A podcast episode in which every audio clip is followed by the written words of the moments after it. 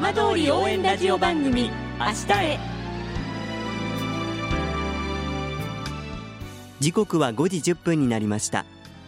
今週も浜通りの情報をお届けする浜通り応援ラジオ番組明日へのスタートです。まずは今週の浜通りニュースです。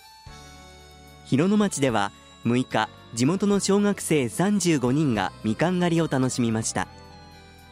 冬晴れのもと太平洋を見渡す高台にある町営のみかん畑で大きく育った実をもいだ4年生の女子児童は甘酸っぱくて美味しいお父さんの誕生日ケーキに入れたいと話していました。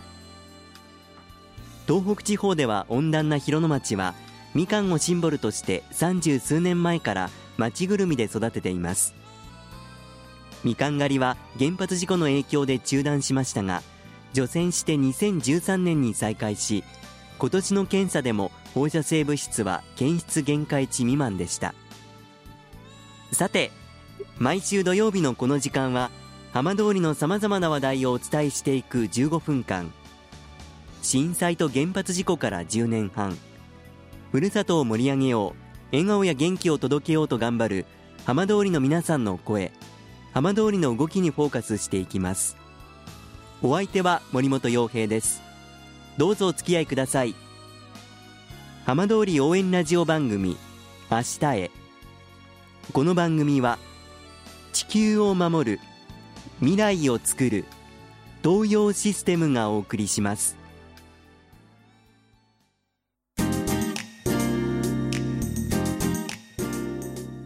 代わっては浜通りの話題やこれから行われるイベントなどを紹介する浜通りピックアップです。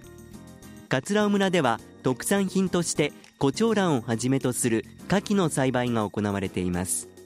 今週は桂尾胡蝶蘭合同会社の杉下博澄さんにお話を伺います。杉下さんよろしくお願いします。よろしくお願いいたします。この番組には久々にご登場いただきますけれどももう早いようであっという間に2021年が終わろうとしています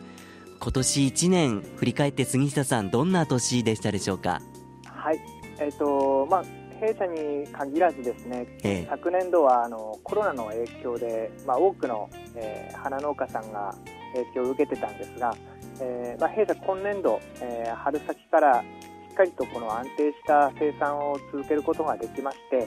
えー、このまま順調に、えー、今期はあの事業の方を進めていくことができそうです。久々でしたのでちょっと聞いてあの安心したという方も多いかと思いますがあの最近は特にこうどういった取り組み力入れてらっしゃったんですか？はい。えっ、ー、と実際あの桂尾村での胡蝶蘭栽培をあの行っている我々なんですが、えー、川俣町のアンスリウム栽培されている方であったりあとは浪江町でトルコギキョウを、えー、扱われている方だったりで今期はですね、えー、南相馬で霞ソウルを中心に、えー、生産されている方も含めて、えーまあ、福島花フェスプロジェクトというそういったあの企画に参加させていただいておりまして、えええー、その一環でですね、えーまあ、先日地元桂尾村の小学生を対象にしました、まあ、胡蝶蘭のフラワーアレンジメント教室を開催いたしました。胡蝶蘭でフラワーアレンジメントって一見するとちょっと贅沢な感じもしますよね。そうですねなかなかの鉢物で使われることが多い胡蝶蘭なんですが川内村のお花屋さんを講師にお迎えしまして、えええー、まあ、地元の子どもたちに、まあ、クリスマスシーズン、えー、に沿った形の、えー、思い思いのアレンジメントを、まあ、楽しんでいただく時間を設けてまして、えすごくあの楽しそうにやっていただけたのがえー、すごく印象に残りましたね。やはりこう地元桂尾で育てている花ですから子どもたちにとっても身近な部分って大きかったんですかね。まあ、栽培施設に直接この見学に来る機会っていうのはなかなか多くはないんですが、えええー、まあ、そんな中でも間近に胡蝶蘭を見て、まあ、大きな花であるとかあとはあの白くてすごく綺麗だなんて言っていただけると、えー、まあ、こちらもやっぱり作りがいがあったなという感じであの充実感を得ることができたので、えー、まあ、今後の励みにもなりました。やはりこう地元の子どもたちに親しんでいただけるっていうのはすごく意味のある取り組みでもありますよね。そうですね私たちあの自分たちの育ててるコチョウラに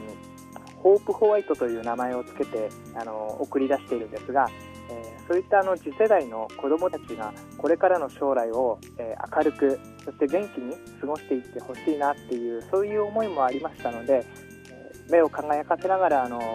お花と接している姿っていうのはやっぱりすごくあの心に響くものがありました。まあ、そのホープホワイト誕生してから時間も経ちましたがあの最近はいかがですか？あのかなり多くの方に知っていただけるようになりましたか？そうですね。事業開始からあの足掛け4年来年度が5年にはなるんですが、え。えー、少しずつ年を重ねるごとにあのホープホワイトの、えー、ファンを増やすことができまして最近ですと市場を通してだったりあとはあの弊社のホームページサイトから直接ご注文いただく機会というのも増えてきてまして、まあ、これからより多くの方にホープホワイトをお届けできるように頑張っていきたいなと思います。今ちょうど12月まもなく中旬に入っていこうという時期ですけれどもこれからの時期はどんな需要が増えていくんでしょうか、正直なところこれからですと、えーまあ、シンビジウムだったりアンスリウムだったりという形で、えー、コチョウランそのものの、えー、需要というのはあの下がっていく時期にはなってきます。じゃ落ち着いてきてるわけですね。そうですね。年明け1月、2月ぐらいまでは、えー、低迷はする時期なんですが、その後またの年度の切り替わりである3月、4月の大きな、えー、1年で一番大きな需要期に向けて、えー粛々と着実に、あのコチョウランの方を準備していくというそういう時期にはなっていきますね。これから杉下さん、この桂尾のコチョウラン、ホープホワイト、まますます多くの方にこのお花知っていただいて、そのお花でいろいろ感じていただけると嬉しいと思うんですけれども、来年に向けて何か目標だったり、こう抱負、最後聞かせていただけますか？はい桂村の生産拠点一つで、えー、行ってきてましたが今後あの少しずつ、えー、生産拠点の方を増やしていって桂尾村産のコチョウランから福島県産コチョウランという形に、えー、産地化を少しずつ一歩ずつ進めていくそういう形で考えてますので、えー、これからも皆さんからの温かいご支援ご理解でご応援をいただければと思います。地元の皆さんからの応援の声っていうのはやっぱり日頃からあるんでしょうか？そうですねあのやっぱりお盆時期だったりとかあの里帰りのシーズンになると特にあの久しぶりに村に立ち寄ったなんて方も多くあの花の様子を見に来られたりとかあとはあの付近から、えー、何かニュースで見ていらっしゃったとか口コミでいらっしゃったという形で一般の方も多くあの見に来ていただけてますのでそういったあの見に来ていただいた方々がやはりあの桂村で始まったこのコチョウラン栽培に関して、えー、すごくあの頑張ってるねという形で、えー、励ましの言葉を、えかけていただけるのが何よりもありがたくて嬉しいです。コチョウランといってやはりおめでたい場面で多く見かける花ですからやっぱりそういったところに笑顔がどんどん広がっていくといいですね。はいそう思います。杉下さんどうもありがとうございました。ありがとうございました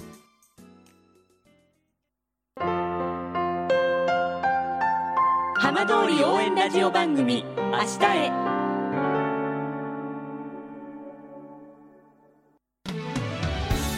浜通りの情報をたっぷりでお送りしてきました。浜通り応援ラジオ番組明日へ。放送した内容は一部を除きポッドキャストでもお聞きいただけます。ラジオ福島のホームページからぜひチェックしてみてください。この番組は地球を守る未来をつくる東洋システムがお送りしました。